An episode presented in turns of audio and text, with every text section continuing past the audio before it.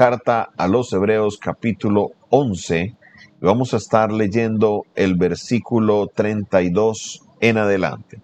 Carta a los Hebreos capítulo 11, versículo 32 en adelante. Dice la palabra del Señor de esta manera. ¿Y qué más digo? Porque tiempo me faltaría contando de Gedeón, de Barak, de Sansón, de Jefté, de David, así como de Samuel y de los profetas, porque conquistaron reinos, hicieron justicia, alcanzaron promesas, taparon boca de leones, apagaron fuegos impetuosos, evitaron filo de espada, sacaron fuerzas de debilidad y se hicieron fuertes en batallas, pusieron en fuga ejércitos extranjeros. Las mujeres recibieron sus muertos de mediante resurrección, mas otros fueron atormentados, no aceptando el rescate a fin de obtener mejor resurrección. Otros experimentaron vituperios y azotes, y más de esto prisiones y cárceles.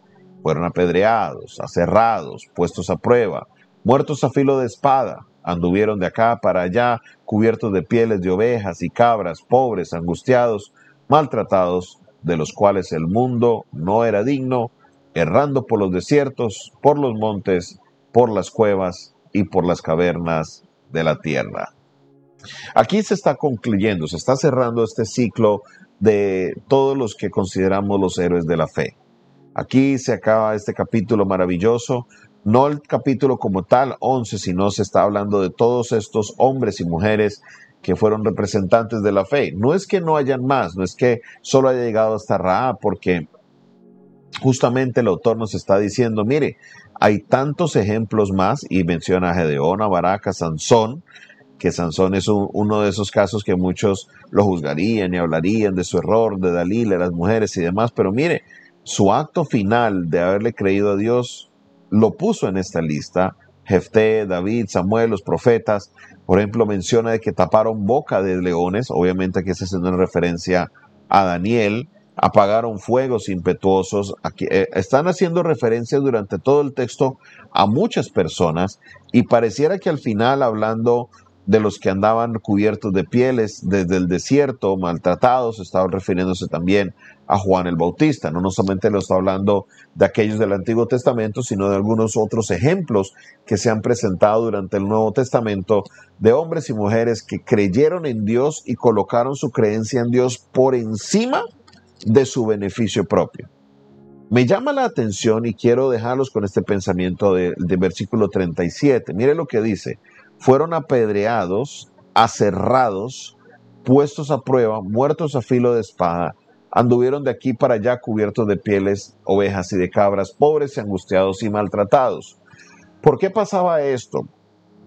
En esta época muchas personas eran llevadas a juicio y se les decía, niegue a Jesús, niegue a Jesús o mueres. Si no niegas a Jesús, mueres. Y ellos preferían morir a negar lo que habían creído, a negar su fe. Preferían morir. ¿Sabe qué es morir aserrado? O cogieron con una sierra, con un filo de espada. Eran muertes tortuosas, muertes duras, pero los creyentes de esa época antes lo daban como una victoria el hecho de morir por Jesús. Y hoy en día nosotros nos enfrentamos a un, a, una, a un grupo de creyentes que eh, cualquier cosita los baja de su fe. Ah, que el pastor no me saludó. Ah, que es que la hermana me hizo el feo en la iglesia. Ah, que es que fueron groseros conmigo. Ah, es que no me saludaron. Y resulta que los antiguos les colocaban una espada y les decían, o, o niegas a Jesús o te mueres. Decía, yo no niego a Jesús, yo no dejo mi fe por nada. Hoy estamos con una fe que está tan disponible, pero que es tan débil a la misma vez, tan flácida, que no podemos nosotros seguir así. Por esa razón Dios nos da ese ejemplo por medio de su palabra de los héroes de la fe en Hebreos 11, para que por medio de esos héroes nosotros podamos fortalecer nuestra fe, que nada nos dañe nuestra fe, que nadie nos dañe nuestra fe, que si algo va a pasar con nuestra fe, que nuestra fe al contrario sea fortalecida que nuestra fe cada vez sea mejor fundamentada, que cada, nuestra fe cada día pueda afirmarse más, que las pruebas no van a acabar nuestra fe, que las dificultades no van a derrumbar nuestra fe, que las situaciones complejas de la vida van a debilitar nuestra fe para nada. Somos fieles a nuestro Dios. La palabra fe y la palabra fidelidad están muy de la mano también. Están muy de la mano. Y esas dos palabras deben estar ahí. La fe es una prueba de fidelidad a Dios, que nadie me va a dañar mi fe. Sí, es cierto, a veces el ser humano quiere entrar y hacer daño y querer afectar la fe de las personas y a veces lo hace uno sin querer. ¿Qué es que no me visitan? ¿Qué es que no me llaman? ¿Qué es que no me esto? No me lo otro, no me aquí, no me allá. Y le damos cabida a esos pensamientos y en la cabida a esos pensamientos resulta que lo que se está debilitando es lo más valioso que tiene el creyente y es la fe. ¿En quién tienes puesta tu fe? En la iglesia. ¿En quién tienes puesta tu fe? En el hombre. ¿En quién tienes puesta tu fe? En el pastor, en el evangelista, en el que ves por internet. No debe ser así. Tu fe debe estar puesta en Dios, en Él. Que tu fe en Dios no se debilite para nada. La fe es definitivamente lo más valioso que tienes. Recuerda que sin fe es imposible agradar a Dios. Recuerda que el justo vivirá es por fe. Recuerda que no caminamos por vista, sino que caminamos por fe. Así que cada día procura aumentar tu fe. Que nada ni nadie derribe tu fe. Nada ni nadie. Sé fiel al Señor hasta la muerte. Sé fiel al Señor sin importar las circunstancias. Hoy definitivamente la tenemos relativamente fácil. Vivimos en países donde la libertad religiosa todavía es parte de las constituciones y no nos van a matar por ser creyentes, no nos van a matar, no nos van a perseguir por, por creer en Dios. Pero hay lugares del mundo que si te encuentras con una Biblia mueres. Y sin embargo hay hombres y mujeres que dan la vida por Cristo.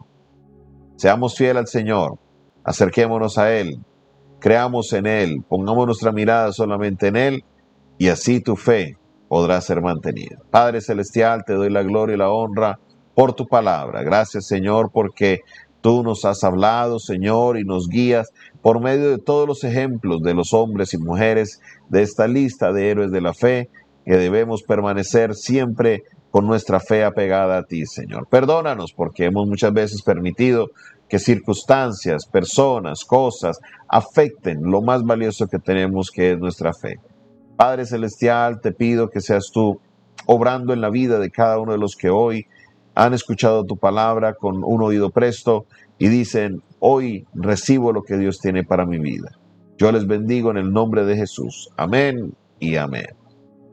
Esta fue una producción del Departamento de Comunicaciones del Centro de Fe y Esperanza, la Iglesia de los Altares. Un consejo oportuno en un momento de crisis. Se despide de ustedes su pastor y amigo Jonathan Castañeda quien les bendice el día de hoy, quien les invita a que usted se suscriba a nuestro canal de YouTube, dale clic a la campanita que está en la parte de abajo, no olvides eh, también compartir este video y este audio. Si quieres aprender un poco más de nuestro ministerio, escríbenos 316-617-7888. De nuevo, 316-617-7888. Dios te bendiga, Dios te guarde